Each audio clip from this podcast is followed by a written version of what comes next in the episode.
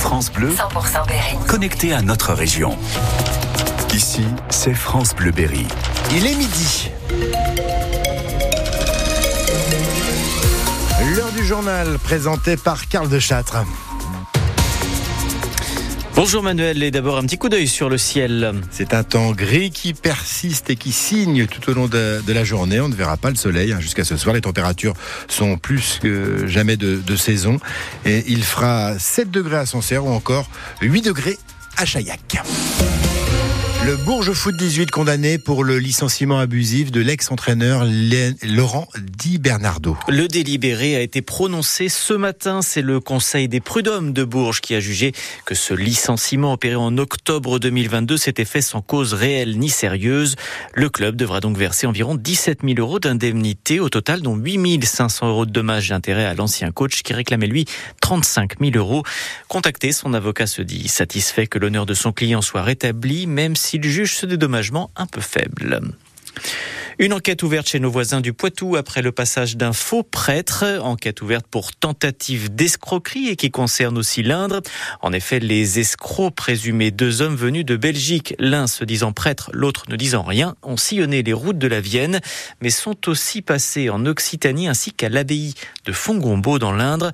Difficulté à dire la messe, méconnaissance de certaines particularités religieuses. Les doutes se sont accumulés autour du duo qui a fini par s'envoler dans dans la nature, mais plusieurs semaines après, l'affaire embarrasse le milieu catholique, Delphine Marion Boule. Et pour preuve, on n'a pas le temps de donner l'objet de notre appel, que la chargée de communication des Jésuites à Toulouse nous répond qu'il n'y aura aucun commentaire. C'est pourtant via leur page Facebook que l'affaire a éclaté. Dans un post publié puis effacé, les Jésuites mettent en garde face à un drôle de duo, un faux prêtre et son jeune acolyte venu de Belgique et passé par les routes de la Vienne, de l'abbaye de Ligugé chez nous à celle de Fongombo dans l'Inde, en passant par l'abbaye des Sœurs de Sainte-Croix à l'appui. À chacun de nos appels auprès de ces communautés religieuses, la messe est dite, on ne parlera pas, pas de commentaires, pas de citation dans la presse, s'il vous plaît. Il faut dire que le duo a pu s'immiscer jusque dans une messe et visiter ses congrégations.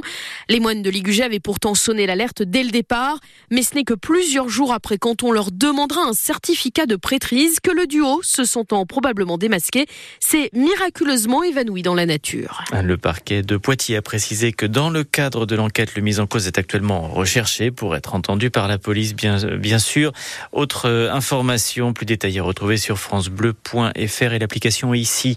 À Châteauroux, un homme de 36 ans a été gravement blessé hier dans un accident euh, domestique alors qu'il bricolait chez un ami et il, il s'est retrouvé coincé sous une voiture quand le cric qui la soutenait a lâché. Alerté vers 12h50, les secours l'ont retrouvé inconscient en arrêt cardio-respiratoire. Ils sont parvenus à le réanimer. L'homme a été transporté en urgence à l'hôpital, toujours en vie. Nous n'avons pas de nouvelles depuis sur son état de santé. Des agriculteurs bio du Cher interpellent le Premier ministre Gabriel Attal par courrier. Mais pas seulement, ils lui, ont envoyé des colis d'échantillons de leurs produits, blé, graines de tournesol, lait, ainsi que des lettres. Pour eux, le bio, secteur en crise depuis deux ans, est le grand oublié du plan d'action en faveur de l'agriculture. Ils réclament donc des mesures supplémentaires. Philippe Doireau est céréalier du côté de Sancergue dans le Cher et également président du groupement d'agriculteurs biologiques et en biodynamie du Cher. Selon lui, le bio mérite une reconnaissance car il demeure un label de haute qualité. L'Eurofeuille, qui est le label européen ou AB qui est encore connu, c'est le label le plus exigeant qui offre le plus de garanties aux consommateurs. Ça, il faut qu'on soit très clair là-dessus.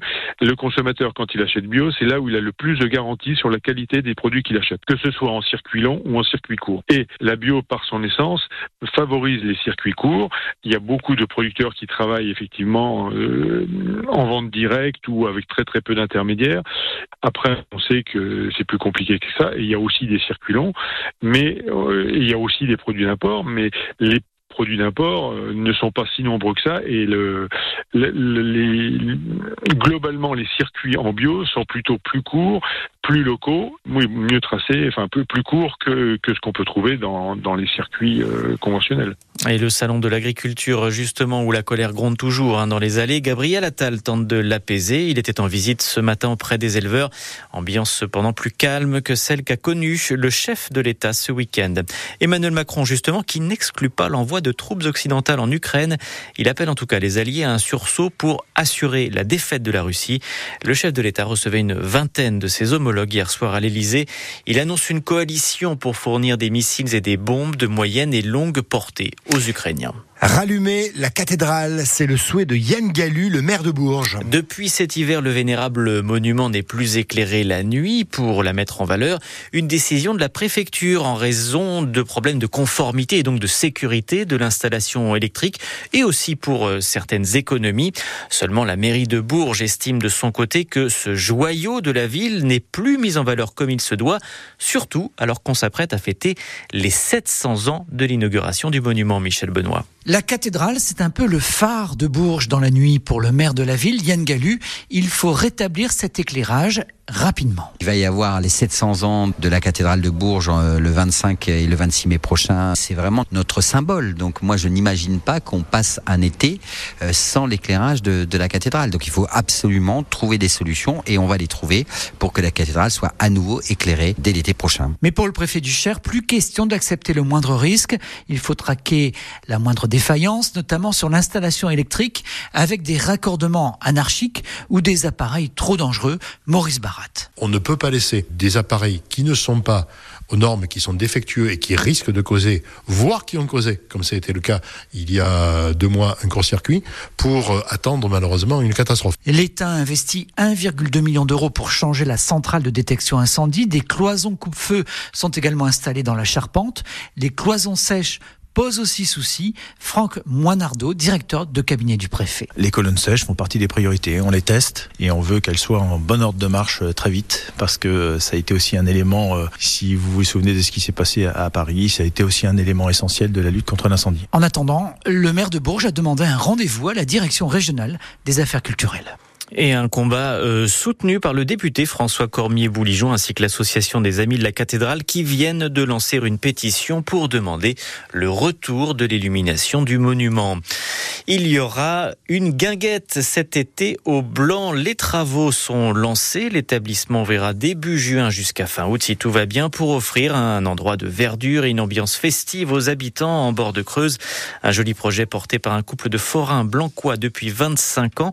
Un espace à l'ombre des arbres, un parquet pour danser, des jeux pour les enfants et de quoi euh, manger et boire. Le détail à retrouver euh, là aussi sur l'application ici ou euh, le site de France Bleu. L'ultime challenge à son premier vainqueur, Charles Caudrelier a remporté la toute première course autour du monde en solitaire des maxi trimarans. Il est arrivé à Brest ce matin après 50 jours de course en mer.